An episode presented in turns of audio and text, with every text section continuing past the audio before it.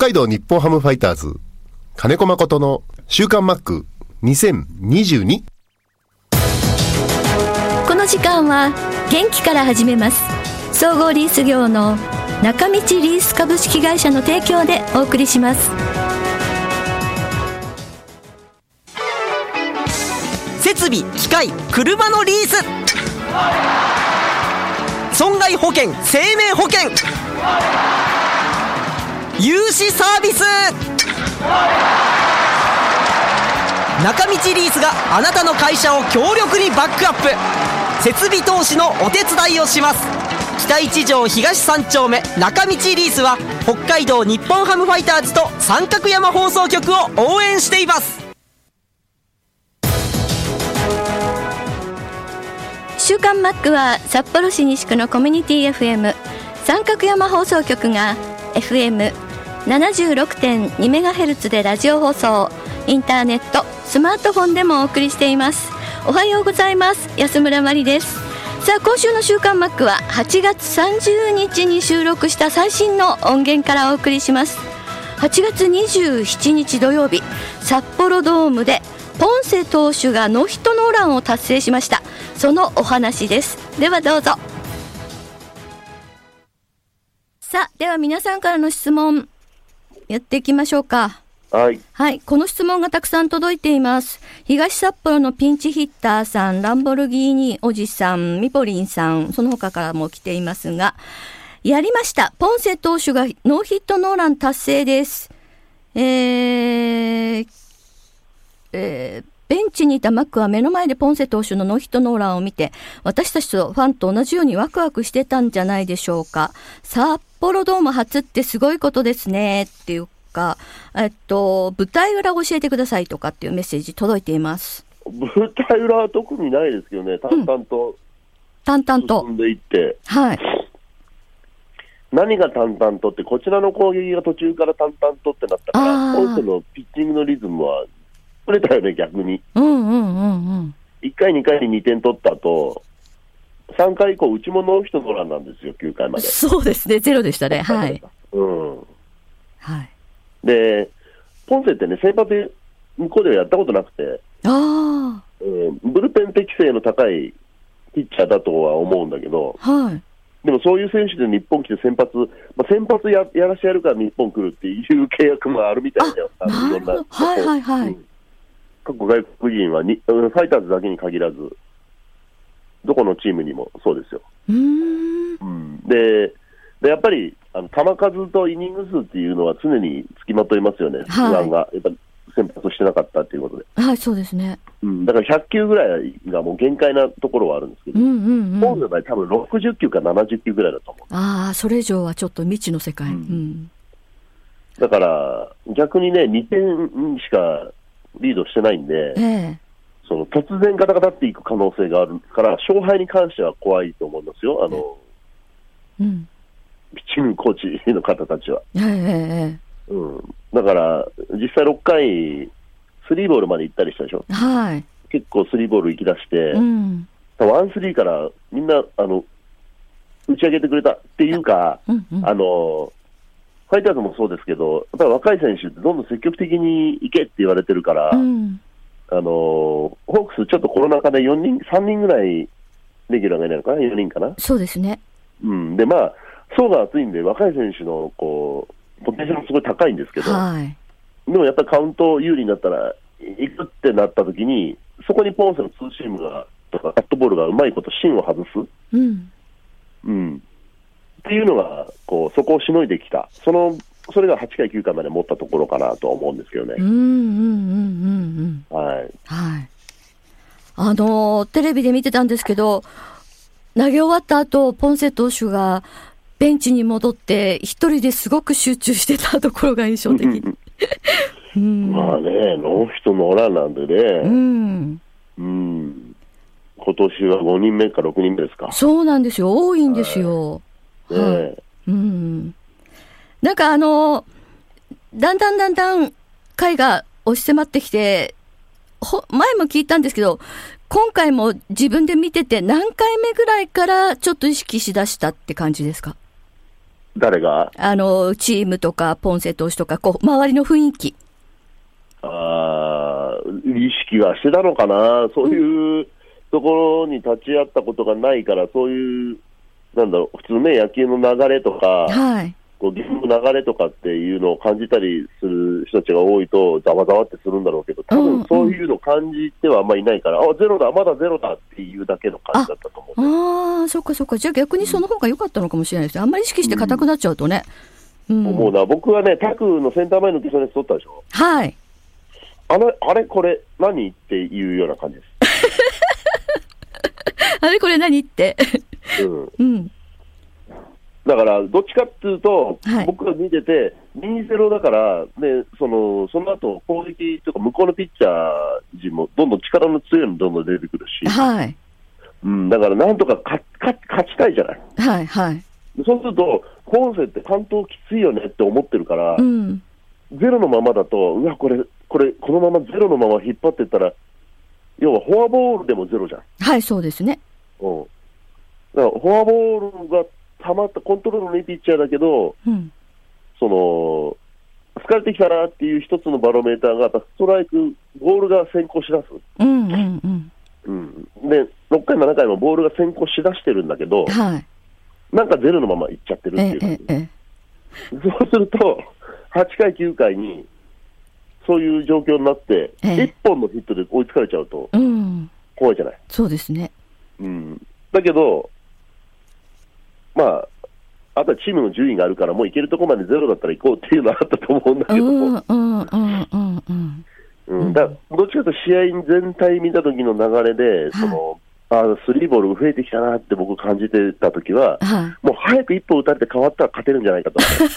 う。んうん過去にもありました、そのファイターズね、いろいろあったじゃない、はい。あのピッチャー陣でノーヒットノーランギリギリまでとか、うん。7回までノーヒットとか、はいはい。うん、そういうふうに思ったピッチャーもいないことはないですよ。ああ、はいはいはい。なるほどね。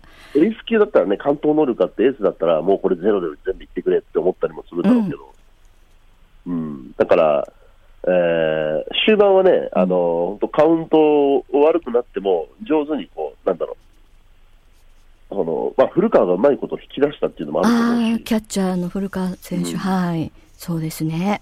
最終回なんか本当そうですよ。ああ。うんやっぱガルビスにもう全然ストライク入んなくて、うん。ストレートのフォアボール、うん。で次のバッター、また2点差だから打っていくしかないです、もう一人ランナー出すのに、向こうは。うん。うん、でそこに、あのーまあ、若い選手だったんですけど、はい。どっちかというと打ってくれてっていう感じです。はい、うんそれでアウト稼げたじゃない、うん。うんうん。うん、あそこもこうざわざわって仕掛けるところをうまくね、あのボール先行になっていっちゃったんだけど、そのバッターに対して、はい。古川がいいボールを選択したなっていうのは、客観的に見ててあります。うーん、そうですね。うん、前の。でもすごいよ、やっぱりノートノーランは。そうですね。うん、なかなかないよ、本な当に。うんそうです。本当に、本当にすごい。もうあの、終わった時のあの顔を忘れられないですね、みんな。うん うん。まあやっぱりあの、まあ、え、え、変なこと言っちゃうと、前の日結構、あの、守備のミスが目立った中で、この27の日、土曜日に関しては、エラーがなかったんじゃないかな。まあ、結局あの、そこのポジションを守り慣れてる人にうん。守るようにしたスターレンっていう感じ、ああ、はいはいはいや。っぱりエラー出てるときは、はっきり言って、やっぱ僕はうん。9つのポジション、DH も含めて10個のポジション、はい。うんあのーやっぱり専門職だと思ってますから、はい。うん、言ってみれば、エラーしてるところって、素人がエラーしてるうんと思うんです。はい。はい。うん、で、そういう試合の中でエラーが出ると、そ本来そこにいるっていうか、他のポジションのいつも守ってるショートなんかも、はい。硬さを見ますよね。ああ、やべえ、俺はしっかりしなきゃみたいな。ああ、はいはいはい。あいつ守ったことないからエラーうん出るわな。でもゲームの中でもうエラー出しちゃいけない。俺しっかりしなきゃっていういらない硬さを生むんですよ。ああ、はいはいはい。ううんん、だから、連鎖反応じゃないけど、うん。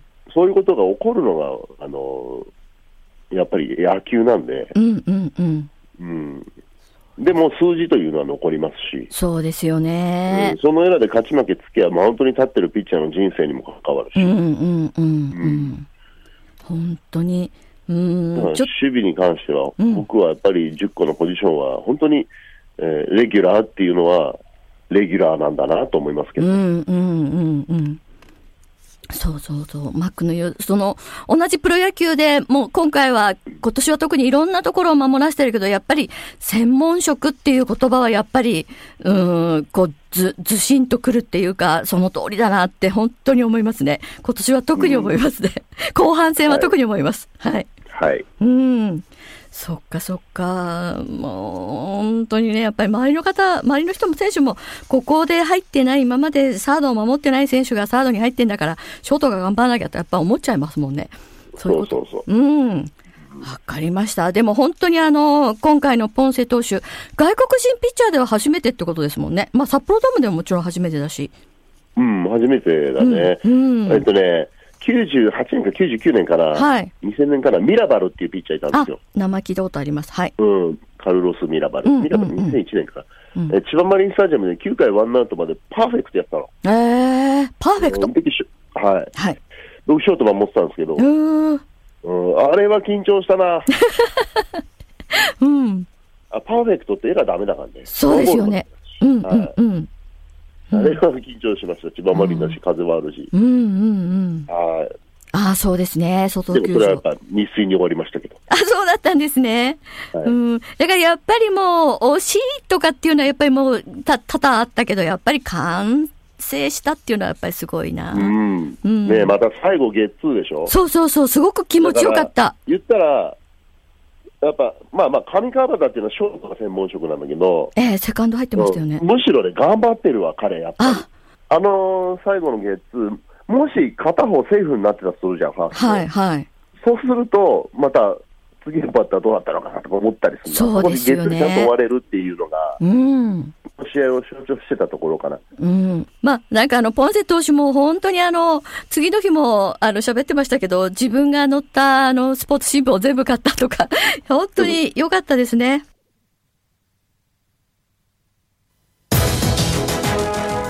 はい。ということで、あの、ちょうど直後だったんで熱が入った話になりましたけれども、えーポンセ投手、本当におめでとうございます。改めて、ノーヒットノーランの話でした。やっぱりキャッチャーの役割が大きい。本当にそうですね。さてと今日が9月2日ということで9月に入りましたね皆さんからもそんなメッセージが届いていますみぽりんさんです9月いよいよ札幌ドームラストゲームが迫ってきました。ファイターズは初代ユニフォームを着て戦うファイターズクラシックです。ヒルマン監督も来日予定ですね。マックをはじめ懐かしいメンバーが守備について始球式の予定があるそうです。楽しみですね。私も初代ユニフォームを引っ張り出しました。札幌ドームがプロ野球チームの本拠地になった。あの頃の懐かしかった嬉しかった気持ちを思い返して応援したいと思いますということでいただきました。そうですね。いよいよもうカウントダウンに入った感じですね。札幌ドームとのお別れが。まだ実感はないんですけれどもね、あのー特にこの2、3年は札幌ドームに行くことが少なかったんで、あの北広島の方に行くっていうのもまだ実感は本当にないんですけれども、あの徐々にやっぱりこうゲームの中で感じていくのかないろんなイベントとかが行われてっていう感じがします。うんあのーリポリンさんからもありましたけどもいろいろなイベントがやっぱり用意されているようです。桜ハッピーさんからもいただきました。前々回に久しぶりの投稿させてもらい読んでいただき嬉しかったです。ありがとうございます。9月のクラシックシリーズ3連戦すべて札幌ドーム最終年なので岩見沢から行くことにしました。18日の日曜日ですけれどもレジェンド OB トークショーということでマックコーチが登場するということでとても嬉しいです。その日は家族4人で行くので試合前のレジェンドメモリアルピッチセレモニー。バットデイの曲がかかると泣いてトークショーでも嬉し泣きしそうです。こんな贅沢な日が来るなんて最高に楽しみです。とかいただいてますけれどもね。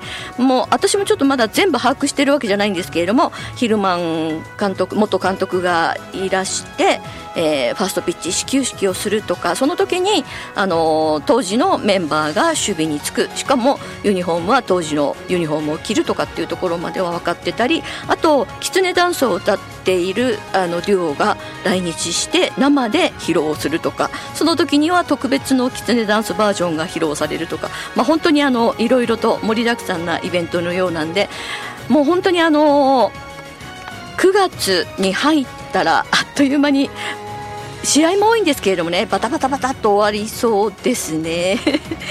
うん。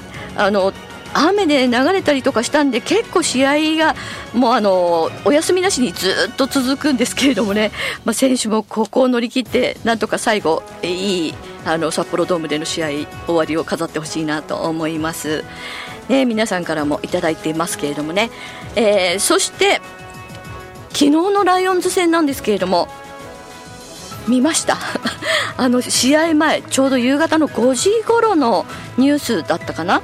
ちょうど埼玉の映像が映っていて経営球場が映ってたんですよ埼玉の。大宮の。すっごいどっしゃぶりでしたね。